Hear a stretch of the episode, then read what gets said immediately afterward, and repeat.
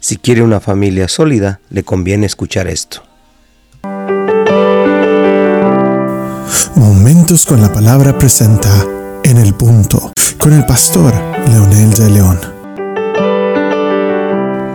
Siguiendo con nuestro tema, cómo mantener un matrimonio sólido, una familia sólida, en el episodio anterior mencionamos la seguridad y el amor. Y hoy quiero compartir con ustedes otro punto importante. Primero es el aliento. El aliento no tiene nada que ver con darle porras a un hijo o a una hija o al cónyuge. El aliento tiene que ver con mi identificación plena con ellos en todo momento cuando ellos se sienten tristes, pero también cuando ellos están alegres.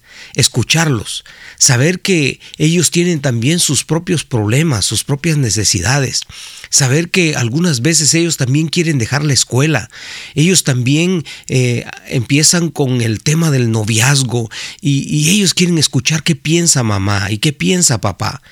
Ese principio de aliento tiene que ver eh, profundamente con identificarme con ellos, ponerme en sus zapatos, ponerme en su realidad y tratar de ayudarlos a salir adelante.